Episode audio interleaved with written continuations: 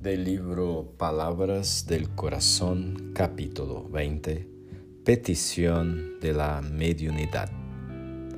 Soy un talento de amor y luz que Dios te prestó para la construcción de tu propia felicidad.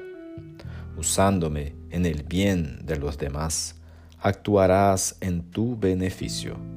No me dejes relegada al frío de la indiferencia para que no se me entorpezca la facultad de auxiliar.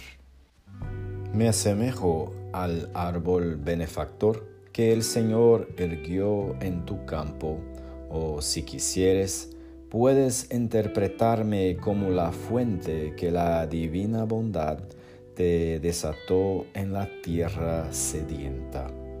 Recuerda que el árbol produce según los cuidados que el agricultor le administre y que la fuente acarrea agua limpia conforme a la protección que recibe. Pero no olvides que el árbol no devora sus propios frutos y que el manantial no bebe sus propias aguas. La fuerza de la savia que sustenta el tronco y el apoyo que asegura el naciente, vierten de Dios que a ninguno abandona. Guarda semejantes verdades para que yo te guarde. Sirve con alegría para que yo te sirva sin cansancio.